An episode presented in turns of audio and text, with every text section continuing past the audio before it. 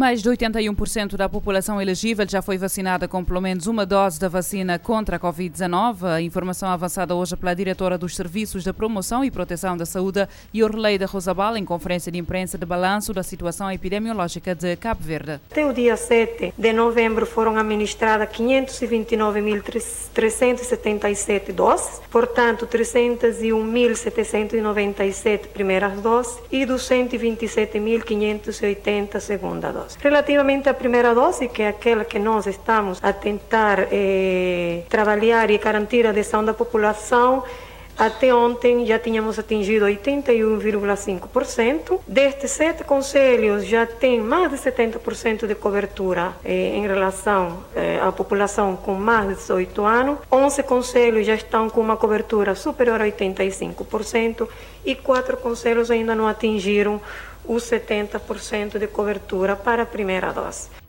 Mais de 61% da população elegível já está completamente imunizada. Quanto à evolução da situação epidemiológica, Cabo Verde registrou esta segunda-feira sete novos casos de infecção. Em 353 amostras analisadas, os novos casos foram diagnosticados na praia com duas novas infecções. São Vicente registrou um novo caso, São Nicolau 3, sendo dois em Ribeira Brava, um em Tarrafal.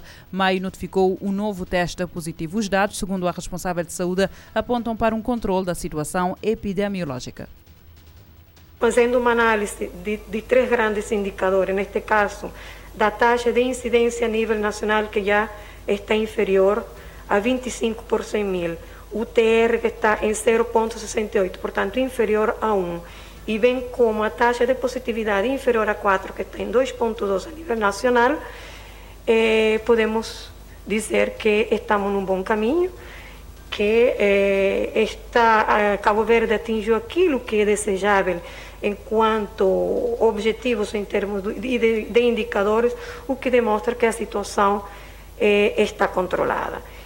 Com a atualização epidemiológica feita hoje, Cabo Verde uh, aumentou para 38.263 casos da Covid-19 acumulados desde março do ano passado, dos quais 63 permanecem ativos, 37.826 são dados como recuperados. 349 pessoas já morreram devido a complicações associadas à doença.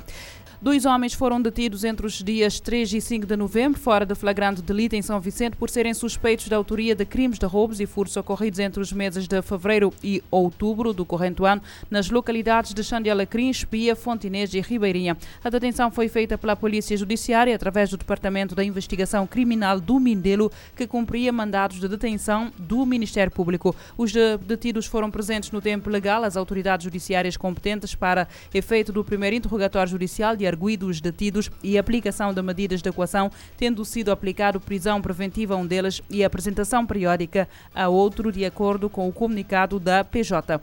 Em Santiago, a Polícia Nacional aponta que deteve em flagrante delito na madrugada do passado dia 5 um dos suspeitos dos vários roubos em, e de viaturas ocorridos ultimamente no bairro da Terra Branca, na cidade da Praia. Segundo a PN, essa detenção aconteceu em decorrência de uma atuação de uma das equipas operacionais de terreno. Conforme a mesma fonte, o indivíduo foi encontrado em pleno ato de roubo eh, numa viatura com o capô aberto na tentativa de retirar a bateria da mesma. A Polícia Nacional refere que o suspeito de 34 anos é referenciado na polícia e foi deportado dos Estados Unidos da América em 2017 por crimes de roubo e assaltos. Presente ao Poder Judicial para o primeiro interrogatório de arguido, tendo de arguido, foi-lhe aplicado o termo de identidade e residência com apresentação periódica às autoridades eh, competentes.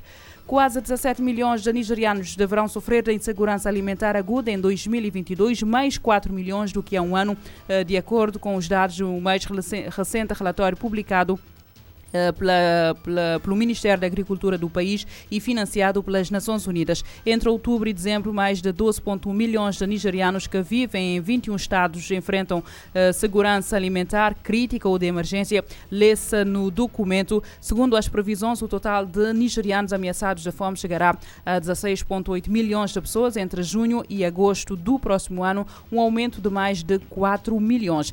A nível global, a fome atinge um novo pico e o Programa Alimentar Alimentar Mundial prevê uma catástrofe. São 45 milhões de pessoas famintas contra os 27 milhões registrados em 2019, na era pré-pandemia.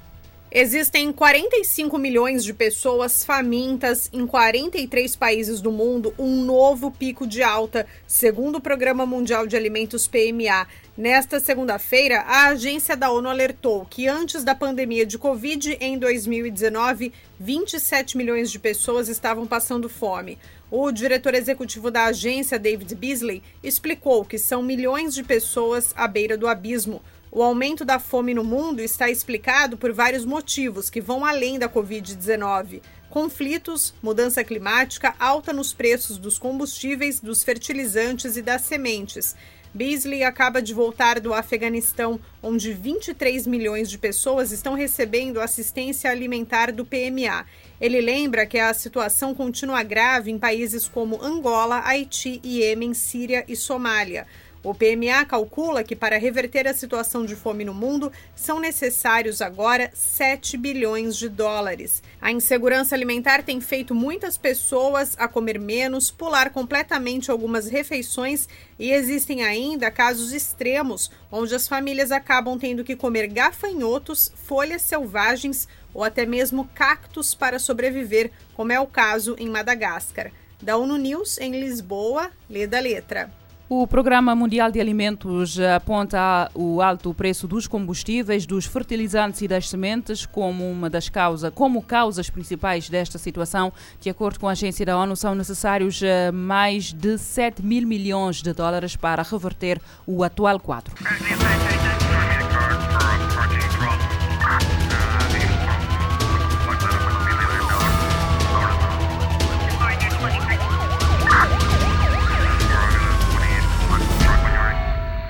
Este programa está disponível em formato podcast no Spotify e em radiomorabeza.cv.